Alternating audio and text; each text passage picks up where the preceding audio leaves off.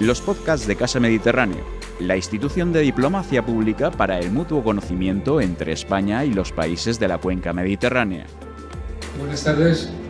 Para quienes no me conozcan todavía, soy el nuevo director general de, esta casa y quiero agradecerles eh, tanto a los que están aquí como a los que nos están eh, viendo, que me dicen que se ha conectado gente por streaming, eh, la, presencia virtual o real en, el acto de esta tarde. para nosotros era un acto importante, y lo es, porque tanto por la presencia de Ricardo Pérez Casado, con la eh, historia que, acumula, ¿no? por haber sido el alcalde, primer alcalde democrático de, Valencia y después eh, no solo haber tenido esa experiencia, sino haberla trasladado a, Mostar y todo el recorrido que no les voy a cansar que tiene incluso eh, en su faceta intelectual, sino por el, el libro que vamos a presentar. Hace un momento comentaba yo con él, eh, se puede leer a Braudel, a Norbis, a toda la gente que ha escrito sobre el Mediterráneo, pero el libro que nos presenta Ricardo Pérez Casado es un ensayo muy completo y a la vez eh, sin pretensiones, sino ofreciendo claramente eh, un escáner de lo que son las desigualdades en las dos orillas. leyéndolo se entienden algunas de las cosas que pasan y que se deberían corregir para que no pasaran, o por lo menos para que no vayan a más. las desigualdades, curiosamente, en pleno siglo XXI, lejos de atenuarse, se están incrementando. Esta mañana, un poco en tono de broma, le decía yo a alguien de la universidad, eh, uno que de joven ha sido muy revolucionario y, lo quería cambiar todo, llega a una edad que ya me parece un arma revolucionaria la Declaración de Derechos Humanos, que no sé si en el, primer cuarto del siglo XXI la firmaríamos o no algunos, no sé si la firmarían. Quiero decir que lejos de haber evolucionado la sociedad en el camino que algunos eh, pensamos. Yo también digo una cosa a veces cuando me dicen el futuro, digo, mire, yo en el futuro ya estoy. Ya estoy porque este es mi futuro que yo pensaba en los 80 y no se parece nada como lo había imaginado, la verdad. Y no se parece nada a peor porque han surgido movimientos retrógrados, eh, eh, ha surgido un individualismo agresivo y, y, todavía estamos utilizando las nuevas tecnologías en ciernes, de la misma manera que cuando se inventó la imprenta y se empezaron a publicar libros, ya se estaban publicando, pero costó mucho aprender a leerlos y a entenderlos, pues nos está costando mucho aprender a usar con raciocinio las redes sociales y de manera que sea un instrumento eh, para el buen uso y para también la igualdad.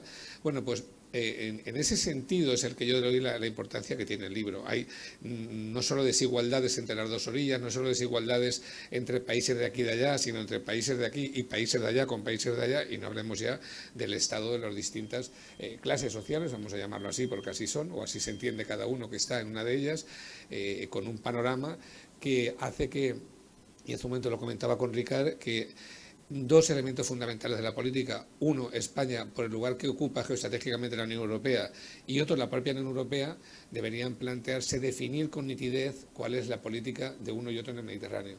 Y en este caso, y lo digo de mi cuenta, no, no estoy representando a nadie, creo que España tiene la obligación de plantearse cuanto antes la definición concreta de qué quiere para el Mediterráneo y qué le exige la Unión Europea para el Mediterráneo. Eh, no quiero alargarme, pero cuando algunos ven el Mediterráneo ahora, cualquier joven como un mar de donde un barco ayer pedía puerto en Malta y no se lo daban, un mar de conflictos donde la gente se muere, donde una, mera fosa, yo les recuerdo, eh, sí, pero, pero antes de que descubriéramos eh, otros mares, otros océanos, el Atlántico y el Pacífico, que se han convertido en el eje de la política mundial, esto era el mundo, no había más mundo y por aquí transitaba la democracia griega y por aquí llegaron los romanos y por aquí llegaron eh, el, llegó el Islam y por aquí llegaron, eh, esta comunidad especialmente es un pasillo. Algunos, cuando yo los oigo comentar con una cierta pureza, como si hubiéramos sido toda la vida de aquí y, hechos con un molde, pues me da un poco risa porque el hecho de haber sido un pasillo por el que ha transitado todo el que ha venido y todo el que ha venido ha dejado huella y todo lo que ha venido ha dejado cultura, por fortuna, y ha dejado su ADN y, en un análisis personal daríamos alguna sorpresa. Nosotros tenemos una obligación de, definir esa política. Creo que este libro tiene una base eh, fundamental para entender el Mediterráneo, para entender por qué algunas cosas pasan y, digo lo que he dicho antes, para entender eh, cuál sería alguna de las posibilidades que tiene de solución. Yo soy un mediterranista convencido, creo que tiene mucho por venir les digo a mis amigos que no vengo a descubrir lo que sé que está descubierto, pero quizá sí que el Mediterráneo hoy, en el primer cuarto del siglo XXI, esté por redescubrir. Y es para eso hemos invitado a Ricardo Pérez Casado, porque nos ayude a redescubrirlo y nos aporte su, acervo y su bagaje cultural en, este, en esta tarea que tenemos en esta casa, Casa Mediterráneo, para ayudar a difundir esa idea eh, lo más ampliamente posible. Muchas gracias. Os dejo con Sonia, que os hará una presentación de, un avance de presentación del libro. Gracias. Muchas gracias, Andrés Perello, eh, director de Casa Mediterráneo. Bienvenidos aquí a Casa Mediterráneo, al espacio Ágora de esta institución diplomática que nace con el objetivo de tender puentes de conocimiento entre los pueblos del Mediterráneo y, como no, el, el, objetivo por el que nos encontramos hoy aquí es precisamente ese, conocer y entender diferentes realidades del Mediterráneo. Para ello vamos a contar con un invitado de lujo. Él es Ricard Pérez Casado, autor del libro las desigualdades mediterráneas, reto del siglo XXI, que presentamos a lo largo de los siguientes minutos. Ricard Pérez Casado, doctor en Historia por la Universidad de Valencia desde el año 2000. Él es licenciado en Ciencias Políticas por la Universidad Complutense de Madrid y también cursó estudios en Ciencias Humanas en la Universidad de Provence. Experto también en defensa, acreditado por la Universidad Rey Juan Carlos en 2005. Ricard cuenta con una amplia trayectoria al servicio de la función pública, que comenzó ya en los años 60 como uno de los fundadores del Partido Socialista Valencià.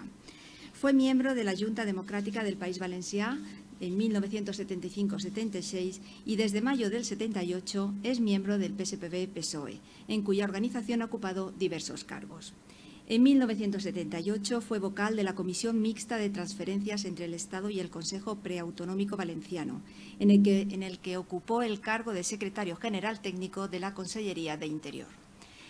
En 1979, ya como concejal, fue nombrado alcalde de Valencia por el PSPB-PSOE y en las elecciones municipales del año 83 y 87 fue el candidato más votado, reelegido como alcalde cargo que ocupó hasta su dimisión en 1988. Durante este periodo fue además presidente del Comité Español de la Federación Mundial de Ciudades del 79 al 82 y vicepresidente del Consejo Europeo de Municipios y Regiones en 1983. Tras su dimisión se dedicó al sector privado, contando con la experiencia del asesoramiento empresarial que ya prestó en la década de los 70 en áreas relacionadas, relacionadas con urbanismo, economía y administraciones públicas. En 1992 fue vocal del Consejo de Administración y del 93 al 96 vicepresidente segundo de Bancaja. Más tarde patrono de la Fundación Bancaja del 96 a 2009. Precisamente en el año 96, entre abril y julio, fue nombrado administrador de la Unión Europea para la ciudad de Mostar, Bosnia-Herzegovina, donde preparó y supervisó las elecciones municipales. Del 97 al 98 fue encargado de la misión del Instituto Aspen de Francia para la cooperación interciudades en Argelia, Bosnia, Chipre, Israel, Líbano, Palestina y Turquía. Desde luego que este bagaje internacional da fe del conocimiento de nuestro invitado sobre el área que nos toca analizar hoy. En las elecciones de 2000 del año 2000, en las elecciones generales, formó parte de la candidatura socialista por Valencia, siendo elegido diputado, y de 2005 a 2007 fue presidente del Instituto Europeo del Mediterráneo. Volvió de nuevo su foco de conocimiento a este área, nombrado por la Generalitat de Cataluña. En esta misma etapa fue además comisionado del Gobierno de España para la Copa América de Vela. Entre otras responsabilidades, también fue vocal del Consejo Social de, la Universidad Politécnica de Valencia, cargo que ocupó desde 1998 hasta el año 2009. Ricard Pérez Casado es además autor de 18 libros y en la última década ha escrito varios de ellos, como Viaje de ida, Memorias Políticas 1977-2007, publicado en 2013, Ser Valencians, publicado en 2016, la Unión Europea, Historia de un éxito tras las catástrofes del siglo XX, publicado en 2017, y este último que nos ocupa hoy y objeto del encuentro, Las desigualdades mediterráneas, reto del siglo XXI, publicado en 2020. Su amplia carrera profesional y trayectoria vital ha sido distinguida por la Medalla del Ateneo de Valencia, la Creu de Sant Jordi de la Generalitat de Cataluña, la medalla de la Fundación Olof Palme y el premio del Centro para la Paz y la Cooperación Multiétnica de Mostar, otorgado en 2016 junto a Jacques Chirac y Federico Mayor Zaragoza. Desde luego que un placer, una suerte tenerle hoy aquí en Casa Mediterráneo. Muchísimas gracias, Ricard, por aceptar nuestra invitación. Bueno, a mí me abruma. ¿Todo eso lo he hecho yo? Me parece que sí. Bueno, eh, en primer lugar, gracias a Casa del Mediterráneo, gracias a su presidente y amigo mío, director, perdón, director, Andrés Perello. Medio siglo casi. como otras personas que están entre el público, más incluso de medio siglo, de, amistad y de lealtad y de convicciones. Yo iba a corregir al señor director. Es que ser demócrata ahora es revolucionario. Simplemente ser demócrata. Afirmar que todas las personas son iguales, que no hay diferencia entre el, entre el género, eh, que todos tenemos derecho a la libertad. Eh, eso es más revolucionario que las revoluciones del siglo XX. y gracias también a una organización de la sociedad civil de la que después hablaré, y que es la Asamblea de Ciudadanos y Ciudadanas del Mediterráneo, cuya secretaria, Esma Kuchukalic, está entre nosotros. Esma Kuchukalic es de Sarajevo, una ciudad mártir, eh, víctima, entre otras cosas, de las desigualdades de un antiguo país que se llamaba Yugoslavia. Gracias a ustedes por, asistir y, decirles dos cosas. Uno, en Alacant es ma casa. He llegado a tener despacho en la calle de San Fernando, con, con socios de Alicante que están aquí, algunos de ellos. Y decirles también que este libro tiene origen en esa eh, Asamblea Ciudadana del Mediterráneo que tiene representaciones en 20 países y en, más de 30 ciudades. Cosa que yo soy miembro del Consejo Consultivo, que suele ser tarea que se encomienda a los más viejos, en este caso a mí. Y decirles lo siguiente, este libro viene marcado por la desigualdad y la crisis. Salió al mercado el 14 de marzo de 2020, el día que se declaró el estado de alarma en España. Y su versión francesa el día que el presidente Macron decidió confinar a todos los franceses. Pero en fin, hoy al fin podemos vernos eh, las caras o media cara eh, y podemos hablar de, eh, de este libro. A, mí me han sorprendido muy gratamente las palabras de Andrés Perelló.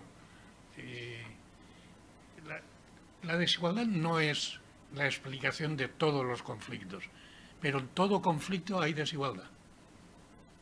Y esta es una afirmación que eh, la crisis económica de los años eh, primeros 2000, crisis sistémica que está lejos de haberse terminado, de haber concluido, que todavía tiene eh, recorrido para desgracia de toda la gente confiada, como diría el gran Albert Camus, ¿eh?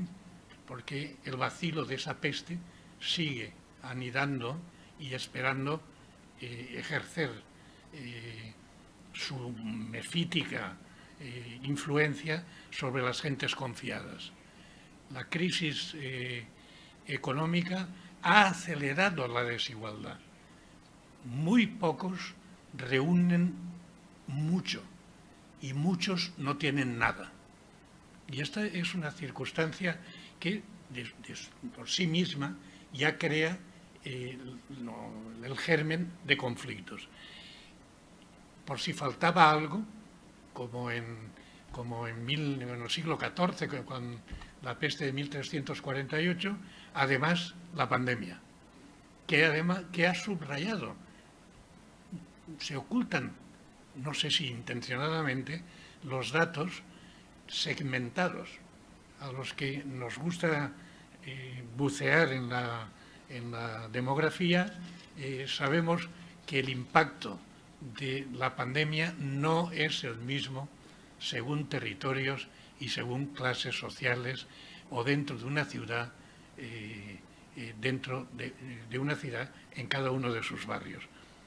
Les puedo decir una, un hecho curioso, eh, la, última, por ahora, epidemia de cólera morbo asiático en el siglo XIX, en 1885, en Valencia, en algunos, en, menos de 10 días, causó 6.000 muertos que era el 7% de la población, y en algunas calles se vaciaron por completo. Y dentro de la desgracia, y acabo la anécdota eh, personal, personal de la ciudad de Valencia, eh, eh, tuvo un impacto positivo de la siguiente manera. se expandió las aguas potables. Descubrieron la relación existente entre la fosa séptica y la dotación de agua que estaban en pozos cercanos. En la calle de la Libertad, en Valencia, donde están las Cortes Valencianas, no quedó nadie. Pero no es el caso ahora, sí el, decir, y, me apunto a las palabras de Sonia y a las de nuestro director, eh, mira Andrés, el futuro, decía Fontana, es un país extraño, que nadie, nadie está en condiciones de prever. Lo que sí que sabemos es que el futuro es el presente y el presente es un presente de desigualdad. Y en el Mediterráneo es desigualdad por todas partes. No es la desigualdad entre el norte y el sur. Pongo un ejemplo. El norte envejecido, el sur rejuvenecido. Eh, necesitamos en el norte gente más joven que nos ayude a mantener el sistema económico o incluso a mantenernos, a mantenernos eh, en las dependencias y en otros temas. El cambio climático se une a la epidemia. Y entonces dices, ¿y por qué hay migraciones? Pues hay migraciones por las guerras y los conflictos. Y ahora aparece una migración derivada del cambio climático. La, la sequía del Sahel empuja a las personas hacia el norte. Y aquí hago un paréntesis.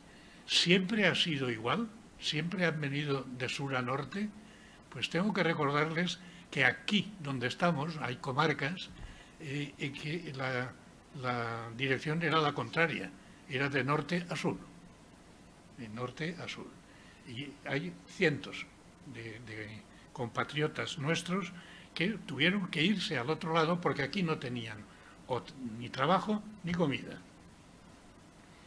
Como anécdota para eh, no, ponerme tan serio, les diré que en la división multinacional del sector sureste de Bosnia-Herzegovina eh, estaba eh, asentada, desplegada, una división multinacional eh, dirigida, bueno, comandada por un general francés. El general francés era, que recuerdo el nombre, Xavier de Lambert, era monárquico y estaba encantado conmigo porque yo venía de un país monárquico lo cual servía para mí, para mi gente que me ayudaba, para beber algún vasito de Borgoña excedente a su cargo. Pero su ayudante se llamaba Alemond. Y yo decía, bueno, Alemond, ¿y de, dónde eres? Digo, no, no, nací en Orán. digo, ¿no te llamarías o te has llamado Alemán? Y dice, sí, mi abuela, y, era de Castell de Castells. Es decir, habían emigrado, a la colonia, y se había hecho, eh, se había hecho militar y nada menos que era un teniente general. Eh, pero esta serie de cosas eh, han sucedido y seguirán sucediendo. Samina Ir, con mucha más precisión que, que, yo mismo, yo le cito en extenso, ha previsto oleadas, oleadas gigantescas de movimientos migratorios que nadie podrá contener. El Mediterráneo no puede ser un cementerio marino, como ha aludido eh, Andrés Perelló, porque no es el, cementerio de Paul Valéry, es el cementerio de la desgracia y de la vergüenza. La vergüenza de una Unión Europea, y ahí entro en un tema que puede ser objeto de debate, una Unión Europea que no ha entendido o no quiere entender o mira hacia otro lado eh, que este es un elemento pequeño en, dimensiones eh, físicas, el 4% de la superficie marina, es el Mediterráneo, por cierto, en proceso de salinización y de contaminación acelerada. Eh, y toda la población, incluidos la suma de los estados ribereños, no llega al 8% de la población mundial. Pero sí que es un 15% del Producto Interior Bruto. Medida en la que no estoy muy de acuerdo, pero que es un indicador eh, que sirve para orientar la cosa. La Unión Europea, digo, no mira lo suficiente desde mi punto de vista, el punto de vista que sostengo en el libro, hacia el Mediterráneo. Ha preferido mirar hacia el este por dos tipos de razones. Una económica, que era eh, proveerse de energía y de, materias primas, y de vender tecnología con valor añadido a los países eh, antiguos de la órbita de la Unión Soviética y, mm, por otra parte, hacer caso de algo que en, uno de los libros que ha citado Sonia, eh, con motivo del 60, del 60 aniversario de, los tratados de Roma, eh, yo anticipaba. Eh, avanzar la OTAN hacia la frontera con Rusia. Es decir, plantear una estrategia de no de contención, sino de ojo que seguimos y llegaremos a Moscú. Yo creo que esta fue eh, eh, algo mm, mm, mal planteado y, tengo que recordar que el planteamiento inicial, o uno, uno, una de las personas que hizo el planteamiento inicial es un buen amigo mío, Javier Solana Madariaga, como secretario general de la OTAN. Yo eh, advertía que esta era una cosa peligrosa porque partían de la base de que eh, la, actual Federación Rusa había entrado en un periodo de decadencia militar y que por tanto era un objetivo fácil a batir. Y estamos viendo que, no era así, no era así. Eh, eh, como has aludido a mi título académico militar, el viaje de prácticas del 22 curso de Estado Mayor eh, eran todos militares y dos o tres civiles. El viaje de prácticas fue a Rusia y el interés máximo de nuestro general, el, que, general director, era visitar el frente del Bolshov. ¿Le suena algo? ¿Eh? Y, el frente Novi Posad, hasta donde llegó la División Azul cuando se incorporó al ejército nazi. Es decir, una equivocación. Y quería subrayar otra cosa de, ese, de esa ampliación al este en el año 2003, 2006, 2007. Bueno, si a Bulgaria o a Rumanía le hubieran hecho el examen que tuvo que pasar el gobierno de España y el gobierno de Portugal en los años 80, todavía estarían en la puerta. Todavía estarían en la puerta. Por lo tanto, primaron los intereses de una parte de Europa, legítimos si se quiere, pero, pero subordinando toda la política a ir hacia el este y abandonando el, Mediterráneo. Mediterráneo que estaba moviéndose, que estaba moviéndose y se ha movido. en el otro lado, la otra ribera, la de aquí delante, a 30 minutos de avión, eh, ha, habido lo que se llaman las primaveras árabes. Naturalmente, si, si nadie de este lado ayuda, la reacción ha sido terrible. Eh, la plaza Tahrir en, Egipto o el Irak en, Argelia o las movilizaciones en el RIF eh, marroquí. Es decir, eh, hemos dejado, hemos, los europeos, la Unión Europea, hemos dejado de mirar al Mediterráneo y en el Mediterráneo esas sociedades que se habían movido, y quiero subrayar dos cosas, se habían movido los jóvenes y las mujeres, los jóvenes y las mujeres, a retener por otra cosa que diré más adelante. Eh, si, no tienen el mínimo eco de apoyo de, de todo género por parte de la Unión Europea, pues francamente eh, eh, la reacción, sobre todo violenta, acaba siendo una dictadura en, Egipto, pierde el, país que más había avanzado en términos democráticos y sociales y de igualdad, que era Túnez, se, reanima eh, la nomenclatura militar y el complejo militar argelino, eh, etcétera, etcétera. Es decir, eh, y ahí quiero ser muy claro. Yo saludé con entusiasmo desde Barcelona el proceso del 95 y del 95 más 10, el 2005. Y, en el 2008 la creación de la Unión por el Mediterráneo. Un entusiasta porque no, creo que haga falta subrayarlo. Me considero europeísta desde hace medio, más de medio siglo, y mediterráneo por un hecho obvio y eh, partidario de cualquier elemento de cooperación entre los estados. Y la Unión por el Mediterráneo lo era. Lo era como objetivo. Pero ¿qué se ha hecho? Pues hemos de ser claros. No se ha hecho nada de lo que se podría haber hecho. Nada. Porque hemos preferido, primero, eh, tratos bilaterales, es decir, no como Unión Europea, sino Francia y sus excolonias, cosa que es lógico que cabré enormemente a sus excolonias, porque es normal. Eh, Francia y Marruecos. Pero además, en el libro lo cuento, resulta que tenemos, tenemos eh, extraños en la habitación, pero de hace mucho tiempo, ¿eh? que son extraños, que están aquí. Pues está flota, una flota y, bases norteamericanas en el Mediterráneo.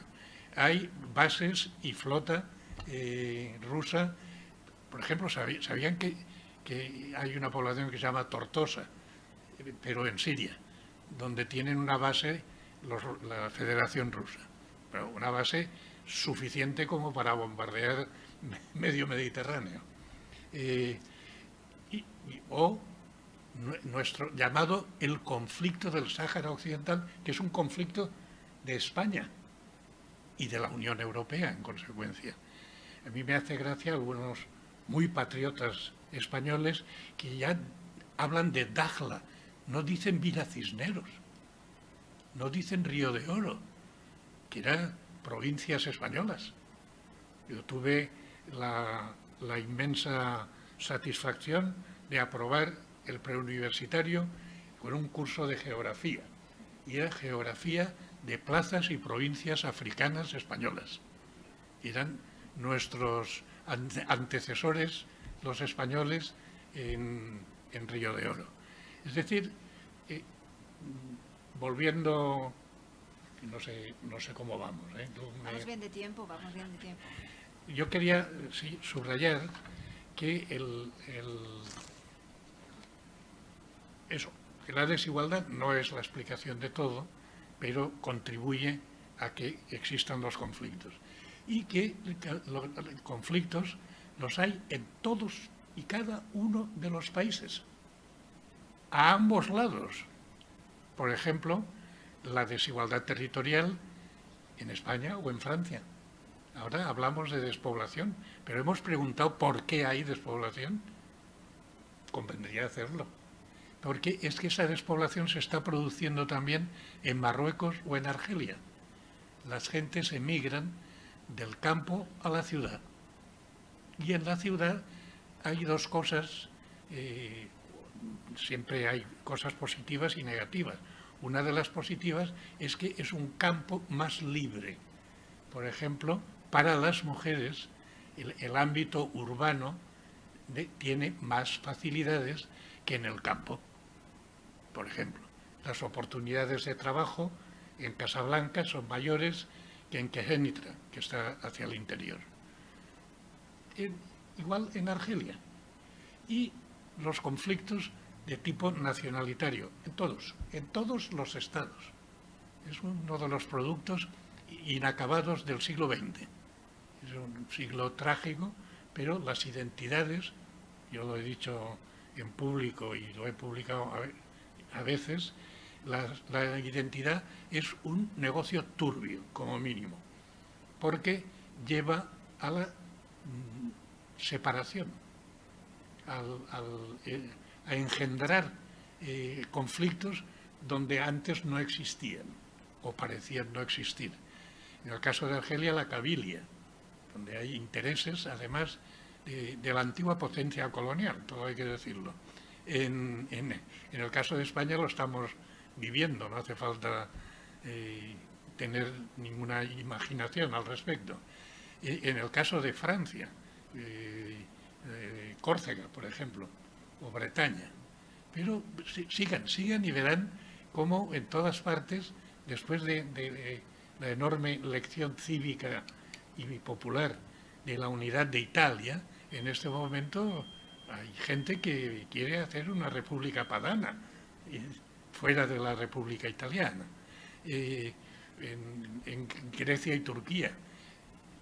Se, han dado cuenta de lo que significa, lo que significó eh, de limpieza étnica, la expulsión de todos los griegos de la Anatolia y la expulsión de todos los turcos de Grecia. A mí eh, siempre que que he tenido que hacer varias, eh, me, llamaban Ulises, algunos, eh, algunos amigos. Eh, ¿Saben dónde nació Mustafa Kemal Atatürk? En Tesalónica, en Tesalónica. Y, saben dónde están los, los sefarditas? eran de Tesalónica, pero ya no quedan, o no quedan apenas. Ese es otro reto. Y sobre todo, pero quiero ser eh, muy, muy optimista en este sentido, yo tengo una enorme confianza en estos países, en todos los países mediterráneos, en que la juventud está más formada que nunca. En el norte, pero también aquí enfrente. el nivel de estudios ha crecido de forma exponencial. Y eso es un capital humano que sí tiene el impulso social y político que se requiere, puede acabar transformando esas sociedades. Y las mujeres. Eh, recuerdo en Argel, eh, cuando empezó el, el Girac, se manifestaban sobre todo jóvenes y algunos mayores. Algunos que estaban enfadados con el FLN y, sus, sus, sus derivaciones económico-empresariales. Y dije, bueno, bueno, es una parte de la población, pero no veo mujeres. Primero, era un día que recuerdo muy bien, bajando hacia la plaza de Martir, la plaza de Martir, eh, empezaron a, sonar, no recuerdo cómo se llama el grito este eh, femenino, y, a dar agua a los manifestantes botellas de agua o un cántaro, etc. Y al día siguiente ya no solo había jóvenes y algún, alguno de mi edad, ya había mujeres. Y esto creo que da una confianza enorme en el futuro que no sabemos. Pero mm, me hace pensar, por ejemplo, en eh, el poder patriarcal en las sociedades islámicas. Bien, eh, ¿qué pasa cuando el patriarca está en su casa por la noche y llegan las hijas que son las que han traído el dinero para comer el patriarca? Se le está desmontando la paraeta, porque las mujeres ya van a las fábricas a trabajar, emigran, vienen a recoger fresa en condiciones horribles, pero son el aporte económico. Y eso empieza a discutir al padre, le pueden empezar a discutir. Eh, de hecho, no importa que lleven eh, velo o jihad, da lo mismo. El hecho cierto es que una cierta emancipación ya la hay. De hecho, un régimen tan dictatorial y, feudal como el marroquí ha tenido que hacer un código eh, protegiendo a la mujer. Y, con mucha mayor eh, profundidad y, capacidad lo hizo el gobierno de Mohamed Monsen Marzouki en, Túnez, eh, que, ahora naturalmente, iba a decir, entre comillas, está en retroceso hacia eh, posiciones que no hubiéramos pensado hace ni siquiera dos años o tres. En fin, yo creo que el, tema de la, igualdad es una aspiración humana, las, que, somos un, mundo pequeño, pero que era el centro del mundo, era el mundo, era el mundo, lo demás era periferia. ¿Por qué? Pues mire, las religiones monoteístas, todas nuestras, eh, Jehová o Allah, eh, las eh, alfabetos creo que tenemos siete, ocho, si incluimos Armenia ya son diez, más de 80 lenguas, es decir, una pluralidad inmensa. Y una forma de entender la vida que eh, Ferdinand Brodel subrayaba, una forma de entender la vida a largo plazo que creo que es más humana que esa relación directa, como recordaba el director antes de empezar esta intervención, que, estos nuestros paisanos europeos que tienen relación directa con Dios, los, calvinistas o, tal, no, no, aquí tenemos una relación sobre todo hedonista, y con profundas raíces eh, filosóficas, eh, las, ganas de vivir y de vivir eh, lo mejor posible. No siempre lo hemos conseguido, más veces nunca lo hemos conseguido del todo, pero al menos el intento y el objetivo están. Y yo quería concluir, de momento, diciendo que esa capacidad o ese elemento de optimismo que yo digo, jóvenes, mujeres, es sociedad civil. Y tengo ganas de decir en público que la sociedad civil no son los empresarios y los sindicatos, como se suele decir en España. La sociedad civil somos todos, organizados o no organizados. Y por eso la Asamblea de Ciudadanos del Mediterráneo es un ejemplo de sociedad civil, no, no un compromiso eh, eh, formal, es decir, he consultado a la, sociedad civil en, las personas de A, B y C.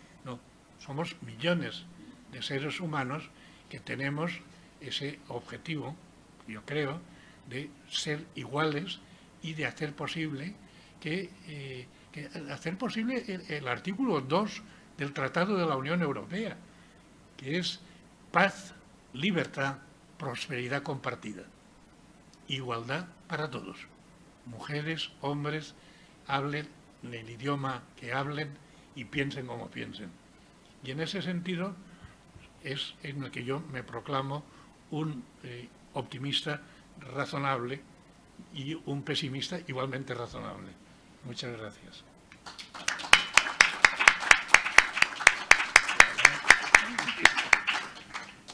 Muchísimas gracias, Ricard. Desde luego que ha sido una exposición muy, muy eh, didáctica de lo que es este libro, un libro articulado en tres partes, eh, empezando por la geografía, los pueblos y la historia del Mediterráneo.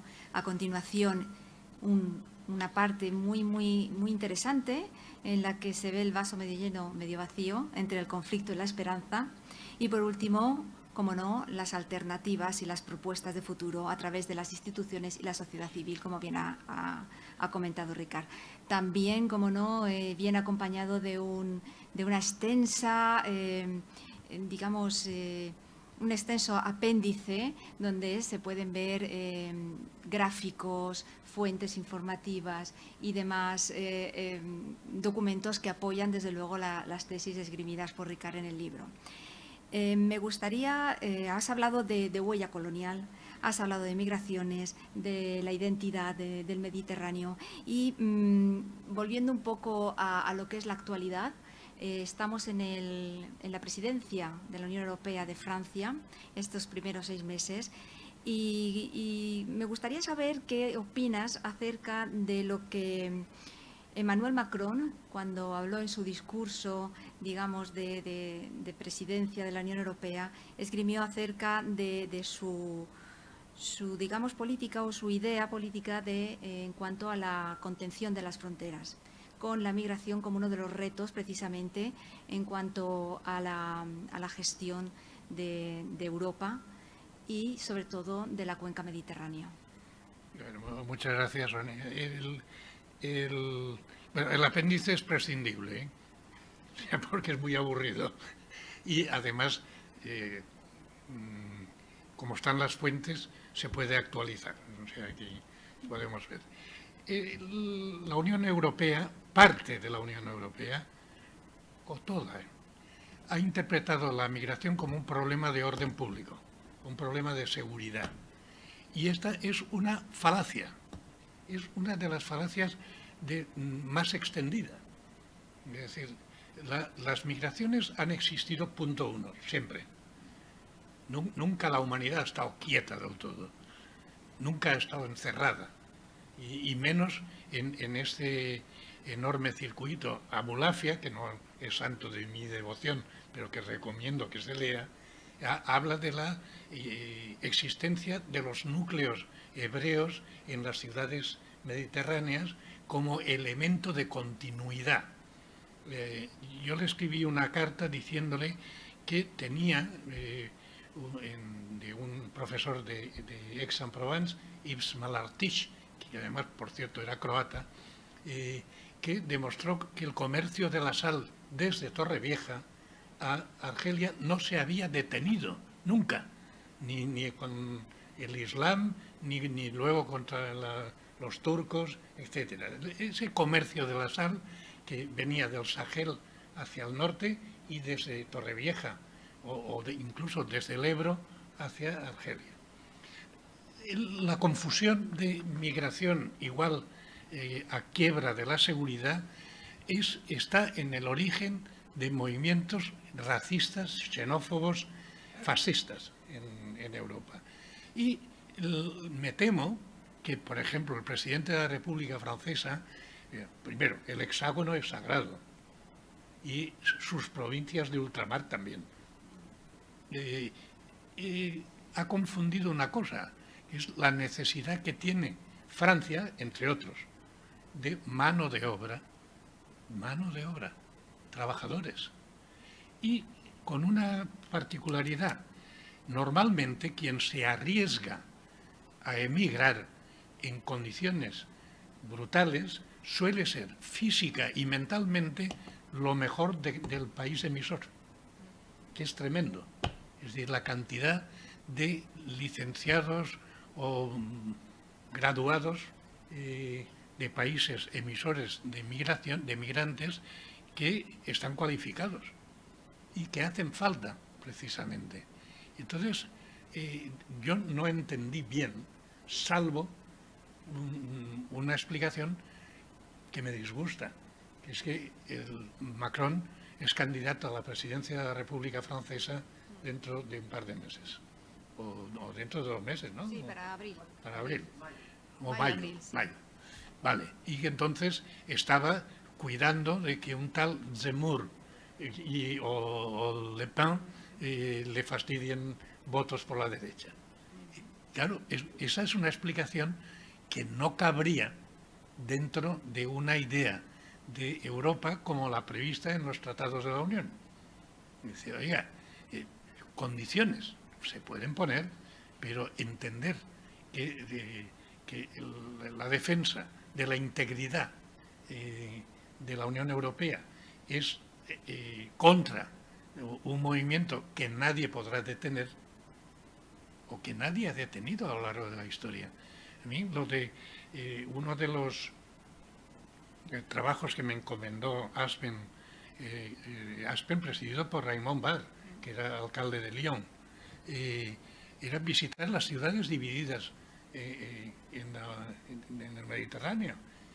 Y claro, cuando uno ve que para ir de un lado a otro en Nicosia tiene que volar a Estambul, de Estambul a Larnaca para poder entrar, eh, bueno, perdón, a, Ankara y de Ankara a un aeropuerto en Nicosia, cuando, eh, bueno, yo, yo pasé pagando no, me escuches, Andrés, con, con 100 dólares norteamericanos los soldados canadienses me dejaron pasar de, un lado a otro de, Nicosia. Pero es la única. No, eh, está Jerusalén. Y el, alcalde de Jerusalén, Ehud Olmert, en aquel momento, eh, yo le dije, eh, está, usted es alcalde de una parte de la ciudad. Me, puso de patitas a la calle, pero le dije, yo he tenido que venir en un coche hasta la puerta de Damasco o Jaffa y, después coger otro para venir a su oficina. Luego, algo pasa aquí. en el año 98 no, tampoco fue un año precisamente feliz. En la visita a Argelia bajé las, escaleras de la Casbah solo con un suizo y rodeados de 100, de 100 soldados. Pero eh, entender el fenómeno migratorio y como un problema de seguridad eh, me parece un mal planteamiento. Y que hay que hacer cosas, sin duda ninguna. Por ejemplo, ¿por qué no estimulamos la cooperación y les decimos, os damos más de nuestro, eh, nuestros recursos para que hagáis eh, industrias allí y no que vayan, como está pasando ahora en Dajla, antigua Villa Cisneros, que están poniendo vacas y, huertos de, de, hortalizas, empresas europeas. No voy a señalar a ninguna. Pero no sería mejor que se lo hagan ellos. No. no, me gusta, no me gusta la idea. No, ha sido, ha sido una, buena idea y además viéndolo también en clave electoral, como, como bien ha señalado.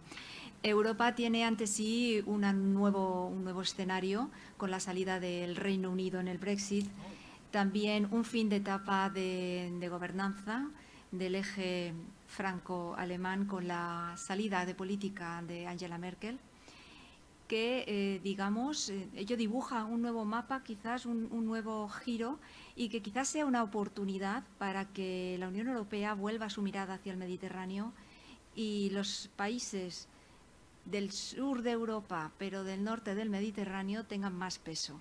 Yo creo que el, peso político eh, depende de, nuestros políticos. Es decir, sí, cuidado, no, España no es un país de tercera división, somos mucha gente y tenemos no sé qué número de, economía mundial, pero no es la, última ni la penúltima. Italia es una potencia eh, económica eh, y de pensamiento, por qué no decirlo. Y Francia, es decir, cuidado, ¿eh? esos tres países mediterráneos, ellos solos, son una porción muy considerable del peso político, económico y social de la Unión Europea. Es decir, dependerá de las, ganas. Eh, mira, hay una cosa que a mí siempre me impresionó. Eh, de Gaulle era muy católico eh, y Adenauer también. Cuando se reunieron en Reims para darse la mano, Adenauer se santiguó tal, tal y fue a misa. Y de no porque Francia es una república laica. Y el presidente de la república no, no él en, en Colombelles de esa iglesia iba a misa todos los días que le parecía.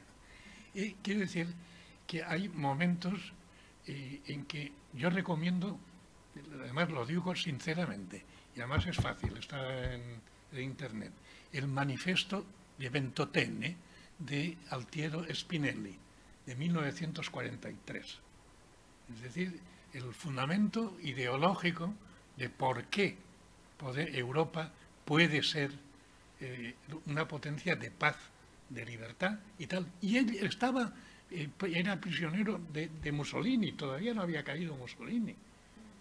Es decir, y es uno de los padres de la idea. Y de, una Europa, pues eso, como, como firmaron luego en Roma en 1957 o antes en eh, Jean Monnet y, Alcide de Gasper y gente así. Pues un poco, tendría que haber unos pocos de estos. Bueno, yo creo que los hay. Lo que no sé es si tienen eh, dos, capacidades que quizá han sido eh, producto de la historia nuestra. Eh, la Unión Europea no tiene una política exterior que pese en el mundo, que diga, cuidado que aquí estamos. Y dos, les va a resultar extraño en mi boca, pero tampoco tenemos una fuerza militar de disuasión, no de agresión, sino decir, cuidado que nosotros también, y podemos.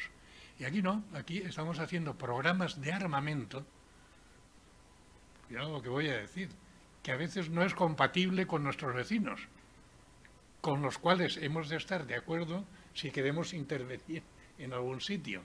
Y yo lo vi muy claro en Bosnia. Hasta que no intervinieron los Estados Unidos, eh, no, no, no, no, no funcionaba. Y mm, digamos los bombardeos horribles, porque todo bombardeo, aunque sea para el peor de las personas, es un horror. Los bombardeos sobre Belgrado se hicieron por la OTAN, pero con bombarderos todos homologados y coordinados. Los F-18 de base en Zaragoza son compatibles con los F-18 de Aviano en Italia. ¿No tenemos esas dos cosas? Pues quizá ha, llegado el momento, no me toca a mí, pero que los responsables eh, políticos de la Unión Europea se replanteen eh, qué hacer. Y yo creo que ahí hay dos elementos. Uno, el, que el sistema de cuotas y de eh, mayorías mm, modificadas, no se sabe cómo, debe desaparecer y ser mayorías. y eso, pues, dos, el Parlamento no debe ser un órgano colegislador con la Comisión ya sé que es una herejía en ciertos lugares, ha de ser un parlamento, porque además antes era representación de los parlamentos. En este momento yo voto como ciudadano a mis representantes en el Parlamento Europeo. Luego quiero que hagan leyes y que, y que hagan lo que hace un Parlamento. Y crear esa comunidad de intereses y de objetivos pues que, creo que no se hace del no se hace del todo. Yo creo que el Parlamento ha mejorado muchísimo respecto de las fases iniciales, pero le queda un largo camino por recorrer. Y eso se llama voluntad. Voluntad de hacer por parte de los Estados. Es otra de las cosas. Eh, la Unión Europea es un club de Estados, eh, que nadie se olvide no, no es de, de los ciudadanos, es un club de estados democráticos. Un club de estados que quizás eh, la crisis económica y el turbulento comienzo del siglo XXI ha puesto en jaque y bueno, lo puso en jaque con, con la... Los británicos. Los británicos decidieron irse, pero antes de eso en otros países hubo unos movimientos eh, fruto de la crisis, sobre todo en países como Italia, eh, populistas que se vieron, esos movimientos populistas, se vieron como algunos líderes que con unos eh, planteamientos bastante anti-europeístas, ¿no? lo que se llama las bases democráticas de, de, la Unión Europea, ponían sobre, sobre la mesa, como Salvini, estamos hablando en concreto.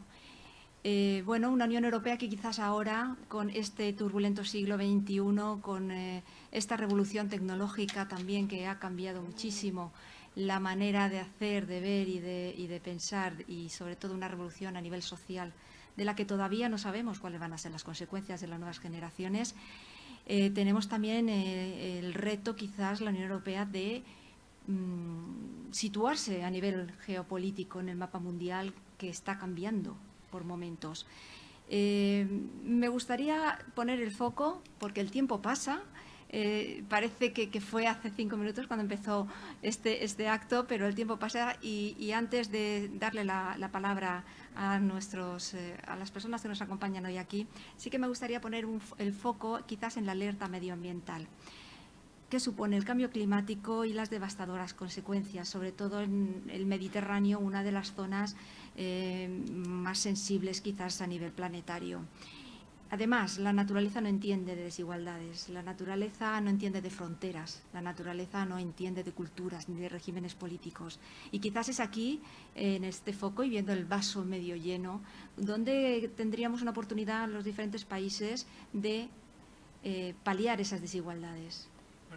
para aclaración, hay un capítulo específico que titulé La venganza del territorio los, territorios se vengan.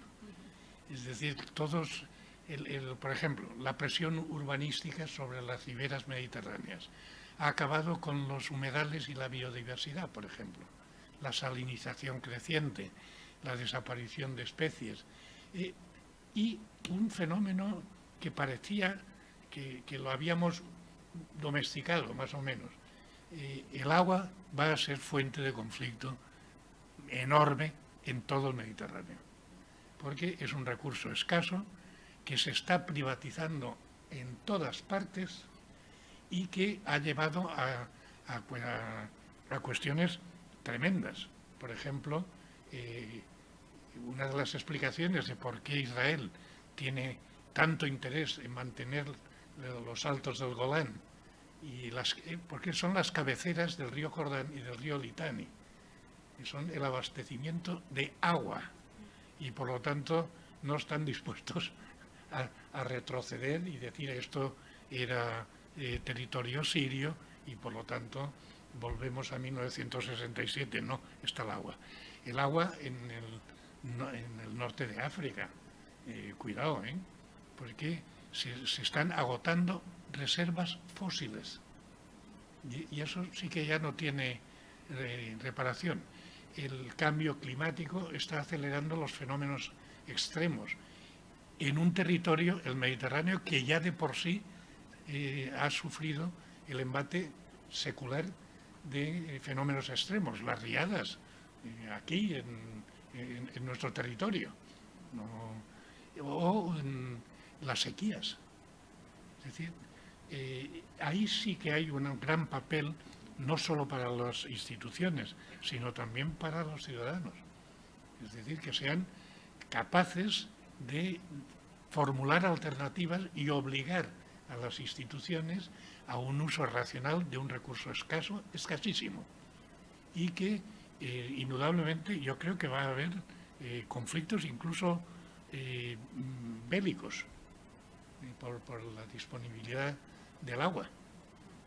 De momento en, nuestro país solo hay discusiones verbales, por ahora, y, broncas, de quién tiene trasvase, quién no tiene, etcétera. Pero en otras partes eh, la situación puede derivar en, elementos eh, conflictivos enormes. En el Líbano, por ejemplo. Pues eh, esperemos que, que no llegue, en este caso, la sangre al río y no tengamos esos conflictos bélicos y sin embargo, bueno, confiemos un poco en que los humanos seamos capaces de reflexionar y seamos capaces de encontrar puntos en común para, tener un futuro mejor. Eh, Ricard, mm, ¿le parece si damos la, la palabra a nuestros eh, asistentes para que puedan... Estoy a sus órdenes. Perfecto. Pues eh, vamos a abrir un turno de palabras para que puedan ustedes intervenir. Por supuesto, sí. Adelante. Tenemos micro... Perdón un momento, ¿tenemos micrófono? ¿Sí? Este de aquí. Vale, voy yo. Un momento.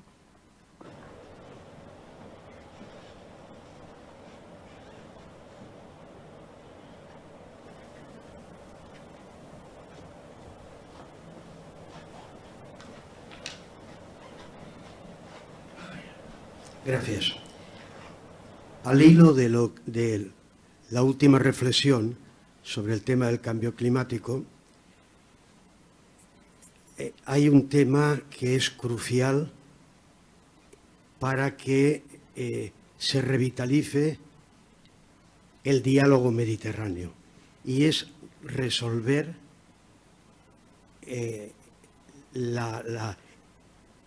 el conflicto entre Argelia y Marruecos, en donde nuestros amigos franceses tienen una gran responsabilidad.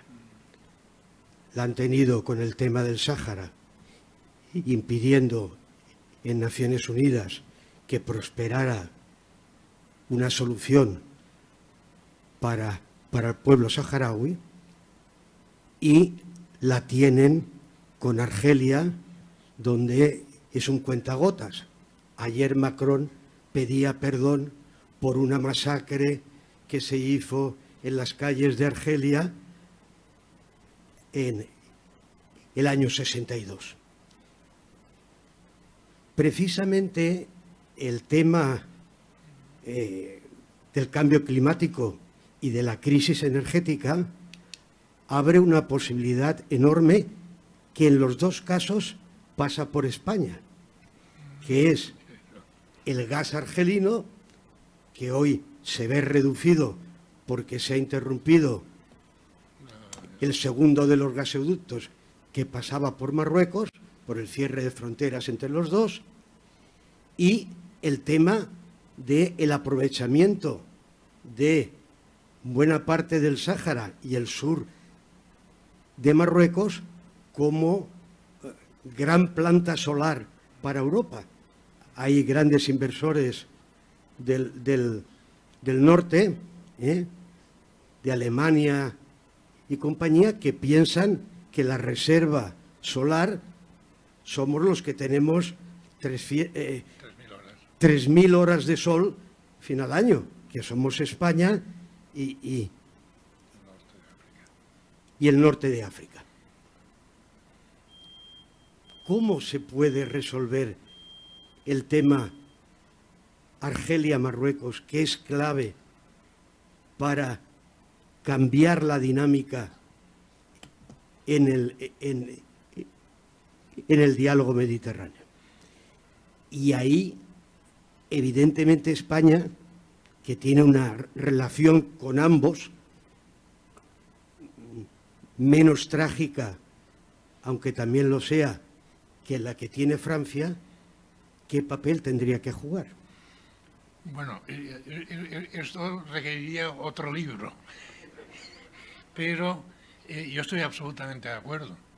Es decir, que poner la Unión por el Mediterráneo tendría ahí su papel, tendría ahí justamente su papel. Pero claro, una unión por el Mediterráneo que ha mirado hacia el Volga y, que tiene eh, eh, eh, ese reflejo todavía colonial. Yo creo que todos estamos al cabo de la calle. España todavía es la potencia administradora del Sáhara Occidental, territorio a descolonizar según las resoluciones de las Naciones Unidas. Evidentemente, eh, las fronteras de Argelia y, Marruecos están cerradas un montón de años. La llave del gasoducto eh, lo han cerrado ahora y además a los marroquíes les está costando mucho eh, rehacerse porque se abastecían también de ese gasoducto. Y ahora acabarán comprando España también eh, gas mm, producido por fracking en Estados Unidos, lo cual es ya el, acabose, el acabose de, la irracionalidad. Yo creo que la, la mediación parte de la base de que Marruecos tendrá que reconocer algún estatuto singular para el territorio del Sáhara Occidental. Y no, sé cómo llamarle, un Estado libre asociado del Reino de Marruecos, no lo sé. Y, Argelia tendrá que dejar de tener puesta la bota encima de su vecino. Resucitar la unión por el Magreb. Bueno, estuvo hecha. Marruecos, Argelia, eh, Túnez y Libia, el Magreb. Libia es un estado fallido en este momento, un estado no. Y yo creo que el, el cambio climático y la reserva energética van a ser tan dramáticos que mira por dónde soy optimista en que habrá una solución. Porque si, si no, mm, hemos de cambiar el modelo productivo, y no solo el modelo productivo, sino el de habitabilidad de la noche a la mañana. Es decir, en el momento en que los precios del gas o no haya gas o, sean eh, tan desmesurados, las empresas y las familias tendrán que dejar de consumir. Y yo creo que ese escenario, ese no lo quiere nadie. Por lo tanto, se verán forzados a, decir eso, que las 3.000 horas de sol están en el sur y que pueden constituir una reserva eh, estratégica para todo el norte. Pero, yo vuelvo a decir, la mirada hacia el este nos está costando muy cara. Quizá para algunos ha sido beneficiosa. El, ex canciller Schroeder creo que es consejero de Gazprom. Pues debe estar ganando su buen dinero, porque los amigos de Putin no discuten el, precio, se, paga lo que sea. Y, bueno, pero el, bueno, y hay otra cosa, ¿eh? este, José María. Eh, China es el, primer demandante de energía del mundo en este momento. Y por lo tanto está dispuesto a pagar lo que sea y a regalar lo que sea. Me, contaba nuestro director eh, aquello de los chinos construyendo autovías en, Kenia, ¿no? bueno, o haciendo un ferrocarril Nairobi-Mombasa eh, en, no sé cuál, en un año o, una cosa así. ¿Y a cambio de qué? De seguridad alimentaria y seguridad energética. Y toda la, teoría, bueno, lo que han lanzado de la, la ruta de la seda y la franja y la ruta no es nada más que controlar el centro de Asia, que es otra reserva energética a escala mundial. Uzbekistán, Tayikistán y todos los TAN. por lo tanto, yo me he olvidado, he olvidado antes de citar que los Estados Unidos en 2001, el Pentágono hizo un informe que se llama eh, eh, Sosteniendo la primacía o el liderazgo norteamericano en el siglo XXI. Y decía, nos abandonaba a los mediterráneos, juzgaba a los eh, Unión Europea, poco menos que se pone la Unión Europea como gila. Eh, y tres, el desplazamiento Asia-Pacífico. Y ese Asia-Pacífico sí lo están haciendo. Lo que no esperaba ese documento del Pentágono es que los chinos también habían pensado lo mismo y han, construido una potencia militar que nadie esperaba. Y no recuerdo mal, hace dos años la flota de la República Popular de China cruzó el canal de Suez y paseó un rato por el Mediterráneo y se fueron. Pero nos dijeron que podían proyectar eh, su potencia militar mucho más allá de los océanos chinos.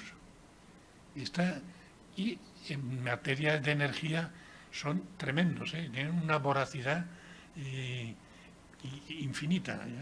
Algún economista lo ha comparado a la primera revolución industrial ¿eh? en, Inglaterra, cuando a las minas de carbón por todas partes. y, esto es un, actor nuevo que no esperábamos, claro, es un país comunista. No, no, no tengo respuesta. ¿Alguna otra pregunta? Sí, quería. Buenas tardes. Le quería agradecer mucho por su presentación adorable, señor Ricard. Y le quería decir también sobre cómo, hemos, cómo ha hablado usted de la riqueza del agua, que es muy importante en nuestros días.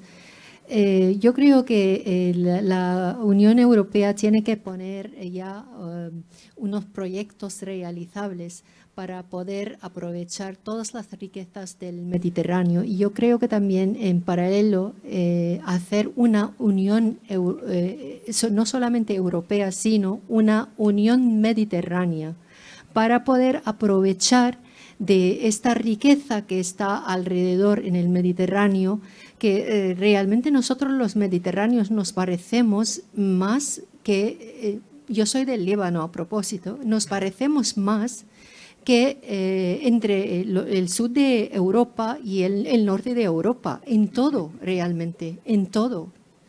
Y en, mi país, que hay muchísimo conflicto, el agua corre al mar.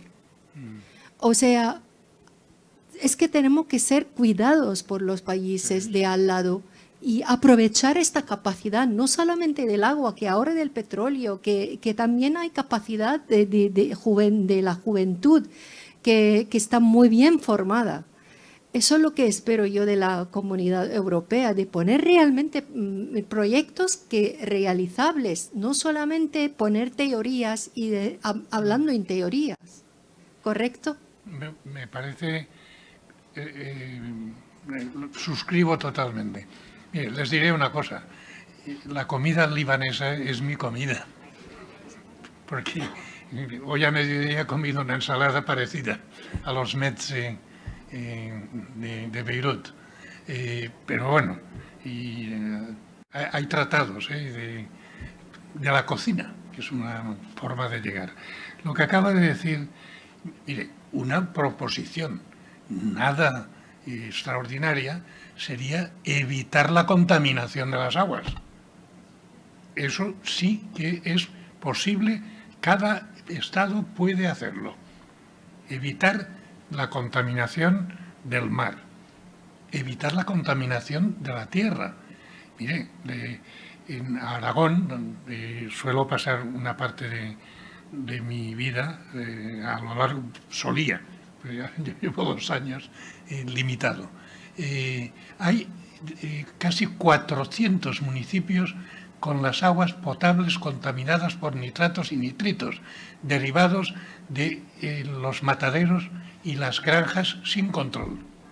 Eso sí es controlable, porque además e, esos municipios que no tienen agua potable en condiciones, además han desaparecido, se han despoblado. ¿Cómo vas a estar? Es lo lógico. Y mm, controlar el uso racional del agua también es posible desde las instituciones. Sí es posible. Eh, evitar el despilfarro, evitar las actividades que consumen grandes cantidades de agua sin valor añadido económico para la población o ningún valor añadido de tipo social. Eso sí es posible, no sería eh, teórico. Sí es posible descontaminar, obligar al uso racional de un recurso escaso y descontaminar el mar. Es que, es, que eso es una pocilga, ¿eh? a norte y sur. y seguimos presionando más edificación, más, eh, menos control de los vertidos y el, el, resultado lo estamos viendo, los índices de población de pesca bajan, el nivel de contaminantes de los que no se ven, por ejemplo, de mercurio y de metales pesados, eh, están pasando a la cadena trófica humana, es decir, a partir de, las contaminaciones en el mar. Por lo tanto, ahí sí que hay tarea para todos. ¿eh? Y, no, caben las excusas porque los informes eh, científicos avalan que la situación es crítica. Es crítica. El cambio climático además ha hecho subir la temperatura de nuestro mar, este de aquí, casi, casi un grado y medio, y eso significa mortandad del recurso. Bueno, hay quien, por lo visto, estaría dispuesto a, hacer mar muerto por todas partes. Ah, hasta el mar muerto está desapareciendo. El menor ya es un muerto. Sí. No, y el mar muerto también está desapareciendo por la presión. Eh, sí, sí, sí. Pero en fin, ahí sí que cabe. ¿eh? Bueno, pues vamos a terminar ya con esta última intervención. Sí, es que me estaba acumulando mentalmente tantas de las cosas que habéis dicho y me tocaba mucho el tema de la Unión Europea junto con lo que han dicho ahora. La Unión Europea no daría para otra charla, sino daría para varios seminarios y unos cuantos libros.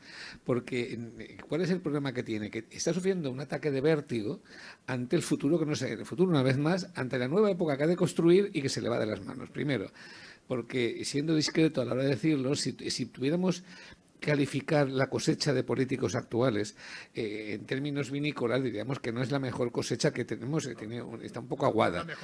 No, es la mejor añada. Uno echa de menos, no, no voy a decir solo a Mitterrand o a Helmut Kohl o a alguno de los otros, por no hablar de los padres fundadores, incluso a Margaret Thatcher, que sabía lo que no quería, porque era, era un caballero en potencia y sabía, y sabía poner el puñetazo en la mesa, pero podías estar de acuerdo o no, pero sabías por qué no estabas de acuerdo. Ahora no.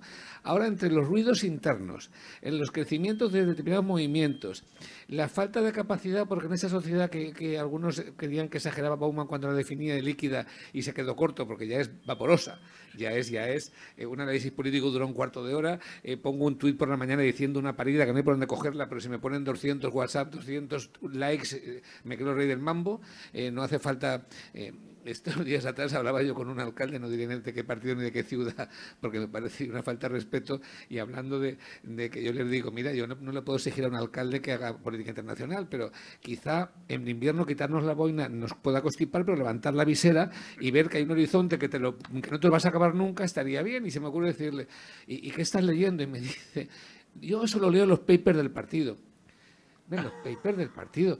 Eh, yo qué sé, eres alcalde, tienes que algo más. Y me dice, ¿qué tú crees? Y yo digo, no, pues yo hace dos días que empecé el libro de instrucciones del vídeo, pero aún no lo he acabado. Ya te contaré cuando lo acabe. Pero ¿qué te voy a decir que estoy leyendo yo si me dices que lees los papers del partido? Entonces, quiero decirte que está la gente instalada en no preguntarse por, a qué a qué mundo pertenecemos y aunque tu pueblo vaya bien y tú creas que ahí acaba tu, fortuna, si la comunidad va mal, si España va mal o si la Unión Europea va mal, tu pueblo al final irá mal. Y si mañana estalla algo en Ucrania, al final tendrás una onda expansiva en términos económicos inimaginables. Pero bueno, dicho esto y, teniendo en cuenta que hablabais de los padres fundadores, pero es que si rascas y te vas atrás en la historia y te vas, por ejemplo, al discurso de Víctor Hugo en la Asamblea Nacional, que la gente, la mayor parte lo conoce como escritor y no como político, cuando ya en aquel tiempo sueña con los Estados Unidos de Europa. Y para llegar a los Estados Unidos de Europa, claro, pero te imaginas el ERE que tendríamos que hacer si fuéramos los Estados Unidos. Tenemos que llevar a la reina Inglaterra a Balmoral, a la, a la Casa Real nuestra también a, la zarzuela con una paga y no estar. ¿Y cuándo serían los, los, lo digo con respeto, pero cuándo tendríamos los Estados Unidos? Cuando un estudiante le pregunta, es como si yo pregunto aquí, ¿saben ustedes cómo se llama el gobernador de Illinois? No lo sabe nadie. Pero sí que saben que el presidente de Estados Unidos se llama Biden. Pues cuando le preguntaras cómo se llama el gobernador de Alemania y no fueran capaces de decir Merkel o Sol o no fuera capaz de decir Sánchez, dije, no lo sé, pero sé que el presidente de la Unión Europea, y de él viene la tos al gato, sobra consejo en la Unión Europea, falta parlamento, y eso que yo, estuve en el parlamento en la era del Tratado de Lisboa, solo estuve tres meses en la etapa anterior, oye, fue un bálsamo, porque cuando entramos en noviembre, en el Tratado de Lisboa, 2009, ya nos tenían que escuchar, pero es que hasta ese tiempo Estuvieron 30 años escuchándolo, saludándolo y sonriéndole, pero no se aprobaba nada el Parlamento Europeo. Ahora tienes que colegislar con el Consejo, porque si el Consejo y el Parlamento están de acuerdo, aunque no esté de acuerdo la Comisión, sale. La Comisión, que tendría que ser el gobierno elegido por el Parlamento, con un presidente que todos conociéramos, aunque no supiéramos cómo se llama el presidente de España. todo ese tipo de cosas que si los padres fundadores todavía vivieran nos estarían superando, es lo que haría que pudiéramos hablar de política mediterránea, por ejemplo, porque hablar de tres grandes países, pero es que da tanto, tanto apuro decir que Francia, Italia y España tampoco tenemos un acuerdo con política mediterránea, nos estamos mirando reojo a los italianos. Yo quiero invitarles aquí a los franceses y a los italianos para hablar aquí en esta casa sin ventanas sobre el Mediterráneo que seamos capaces de ponernos de acuerdo, porque eh, Francia, en contra de lo que mucha gente se cree, no tiene, y hay, eh, una parte de, de, la base de que la Unión Europea tampoco tenga una política marítima común cuando está rodeada de mares por todos los sitios, no la tiene. Francia ha estado siempre de espaldas al mar porque se ha tenido que defender del mar. Nosotros no. Nosotros hemos ido a buscar las Indias y nos hemos encontrado con América y hemos estado siempre zascandileando por ahí dando vueltas al mar y batallando con unos, con la invencible. O sea, nosotros tenemos autoridad e historia para decirle a la Unión Europea qué tiene que hacer con el Mediterráneo, los italianos a la suya. Pero es que esto ya no vale de la suya. Es que ya, eh, si los tres grandes del Mediterráneo no se ponen de acuerdo para entre los tres forzar una posición europea que luego nos permita hablar con nuestros vecinos del sur, pues, pues estaremos siglos y siglos parcheando un acuerdo ahora, otro después, pero aquel principio de, yo siempre digo, la, la Unión Europea es el fruto de, dos internacionalismos, uno del cielo y otro del suelo. El del cielo era el de la democracia cristiana, que la gente se le olvida, que los conservadores entonces eran la democracia cristiana, que tenían la doctrina social de la Iglesia, que y un cierto internacionalismo papal, tenían un papa para todos, y entonces tenían una visión internacional, que coincidía con la visión internacional de proletarios de todo, de todo el mundo unidos, de la izquierda, que era más del suelo, pero que incluso coincidía en la doctrina social de la Iglesia. Pero es que de aquella democracia cristiana solo quedan unos cuantos interesados que les importaba un pito Europa, pero que han visto que se puede hacer mucho país, que se quieren escriturar, es lo que les importa de Europa, y luego los, socialdemócratas, que están de malitos y de flojos también, claro, con, con esos miembros que esto vamos a hacer en la Unión Europea. Y lo digo porque lo he vivido desde dentro. Entonces, primero hay que resucitar la casa. Hay que plantear que la nueva época está por construir, pero es que nos viene una nueva casa por construir y nos pilla sin arquitectos y sin albañiles, que es lo que le está pasando a la Unión Europea. Cuando eso lo tengamos, habrá que plantear un discurso, pero al final yo aquí en la casa, con la humildad que tenemos, les digo, hablemos y forcemos la situación con el ministro, con el presidente, recordémosle, porque la historia a veces se escribe más simple de lo que parece. A alguien se le ocurre, a otro le gusta y empieza a difundirlo. A ver si nos escuchan. Y se plantea así, podemos dirigirnos luego a los hermanos del resto, porque al final regamos como ellos, comemos como ellos, y, si, nos, planteamos, hablamos como ellos. Uno descubre cosas. Yo estuve una visita en Bagdad y cuando me invitaron a cenar por la noche espachi y descubro que es el gazpacho manchego, solo que con cordero, me caí de espaldas pero cuando sacan el postre y sacan el arnadí de una pastelería hecho como en Játiva, digo, pues cuando les cuente yo las amas de casa de Játiva, que tampoco lo han inventado ellas, se van a caer de culo. Oiga, si, si, fueron ocho siglos en la casa, o un poquito más, entonces, eh, eh, pues bueno, ese tipo de, de obligaciones que España tiene por historia, tenemos que ponerla en práctica, porque es que si no, hablaremos charlas y charlas y estaremos ahí mirando al techo con unos políticos mm, con mucho máster, pero con poco máster en la vida, con poca visión de futuro. Eh, eh, eh, ya, quisiera yo, incluso cuando hablar de, del ejército, ya quisiera yo que en este país algunas castas que no tienen que ver con la milicia hubieran asumido la democracia con la voluntad con la que la ha asumido el ejército español. Así de claro, o sea, el ejército es más demócrata, tiene su rigidez. Cuando hablas de sociedad civil, que yo siempre digo lo tuyo, que era sociedad civil, digo, yo no he sido nunca sociedad eclesiástica ni militar, pero es que los militares y los eclesiásticos, cuando se quitan uniforme, también son sociedad civil, porque están en sus casas y van a comprar la tienda y tienen sus clubes, sus amigos, pero si hablamos de diplomacia, a la cual he pertenecido y me he quedado con el título de por vida, prefiero hacer un piadoso silencio. Y si hablamos de la judicatura, otro piadoso silencio. sería bueno que los militares le dieran un poco de clase de cómo subir la democracia a la judicatura y a la diplomacia.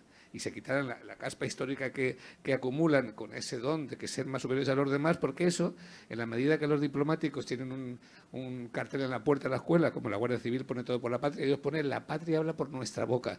Chicos, y en cuanto lo leen, se creen que han nacido diferente a los demás y ya, no, si tiene usted que ponerse a pie de obra y tiene que ponerse a representar a su Estado y a, informar al gobierno de cómo está el patio por ahí, que no se hace. Tenemos tanto por hacer que yo creo que es una de las cosas que algunos nos mantiene a quedarnos en esta casa. Esta casa puede hacer mucho eh, haciendo discurso y, estableciendo sinergias con la universidad, con el ejército que tenemos aquí con representantes, con todos los que están aquí instalados. ¿Por qué? Porque o damos pasos todos adelante o al final otro más muerto otro más muerto con todos los muertos que habrá alrededor. Bueno, no, quería cansarles, pero es que uno cuando se pone a mirar hacia afuera se queda un poco perplejo. Ya me gustaría que hubiera más diplomáticos como, como Andrés Ferelló. Eh, mira, los, los militares. Los militares en misiones internacionales han dado un ejemplo eh, impagable. Y lo digo en primera persona a veces en algún ámbito académico eh, he visto sonrisas eh, poco cáusticas. Cuando he dicho, yo pude hacer elecciones en Mostar porque tenía Guardia Civil y una brigada de 1.500 soldados. Si no, ya, a mediodía del día electoral los retiré a todos porque no hizo falta. Bastaba nada más con poner dos BMR, eh, dos blindados en determinados puntos y tal. Por cierto, no, mis candidatos no salieron elegidos. Eh, pero ni siquiera los de la lista que eran 33 nombres y sacaron 11 votos. No se habían votado. Pero, por lo tanto, pues, eh, la institución militar, bueno, hay unos pocos que todavía sueñan eh, tonterías y, la, y alguno llegó a hacerlas. A mí en la noche del 23 de febrero del 81 un, militar de alta graduación me dijo, es que Jaime tenía ganas de, sacar los carros a la calle. Digo, coño, que los saque otro día en, un desfile, ¿no? no Pero eso, eso ha pasado a la historia. Los otros dos que has citado siguen imbuidos de la divinidad. Y claro, la divinidad mm, no es opinable. Es decir, hay una, una, una serie de conciudadanos y conciudadanas que porque han memorizado los 2000 eh, del Código Civil y no sé qué, que se creen ya inatacables. Y ninguno de ellos ha cometido ningún error, nunca. No conozco humanamente ningún colectivo que no tenga alguno que se equivoque. Y eso está por hacer. Eso está por hacer. En nuestro país, y no solo en nuestro país, ¿eh?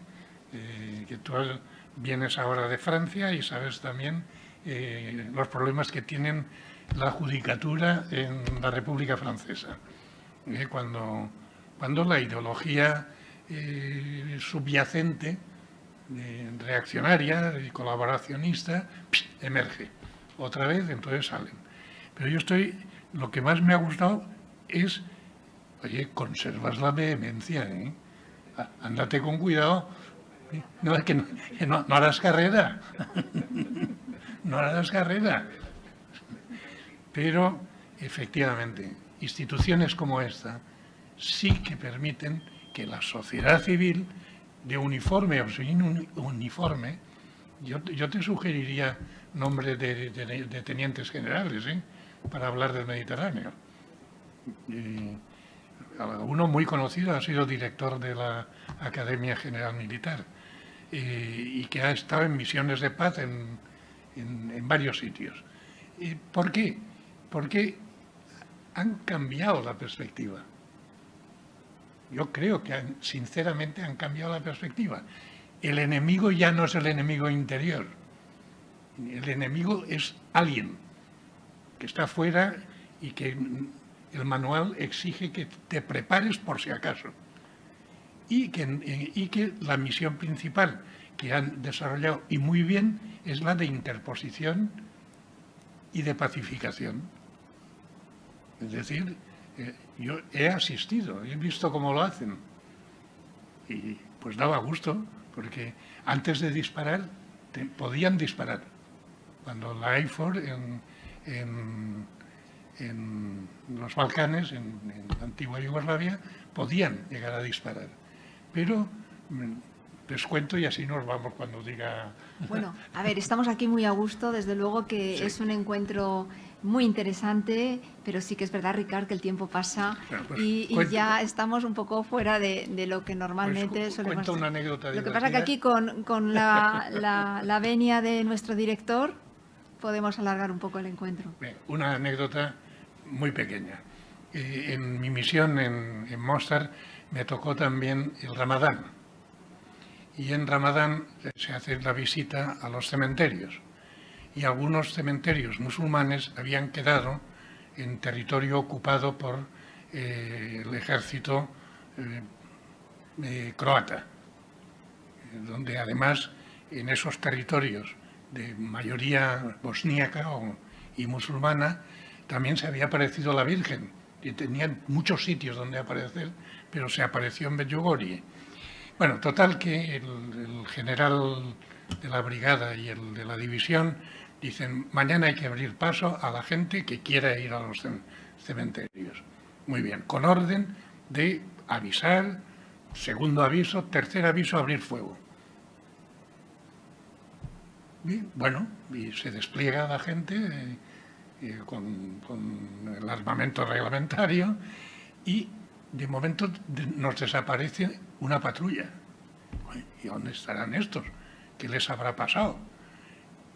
Al cabo de 40 minutos se oye una voz con un acento impecablemente canario y dice, ¿a qué hora era? ¿A la hora insular o a la hora peninsular? Bueno, pues había conseguido convencer a, todo el mundo que abriera paso. Hubo que arrestarle, porque no había cumplido, a las cinco tienen que estar todos. Pero el hombre dice, hombre, que yo no sabía si era Canarias o era... bueno, pues muchas gracias. Pues muchísimas gracias a ti, Ricard, por habernos acompañado durante este tiempo aquí en Casa Mediterráneo, por haber hablado, de, por supuesto, de este libro, de las desigualdades eh, mediterráneas, Reto del siglo XXI, publicado por Catarata gracias al apoyo de la Fundación Asamblea de Ciudadanos y Ciudadanas del Mediterráneo. Y a todos ustedes también, muchísimas gracias por habernos acompañado hoy. Les esperamos, como no, de nuevo en Casa Mediterráneo, nuevos encuentros, nuevas citas con el Mediterráneo, con su coyuntura actual y su futuro como objetivo de debate. Muchísimas gracias y buenas noches. Ha escuchado un podcast de Casa Mediterráneo. Para acceder a nuestras actividades y contenidos le invitamos a visitar nuestra página web y a seguirnos en nuestras redes sociales, YouTube, Instagram, Facebook y Twitter.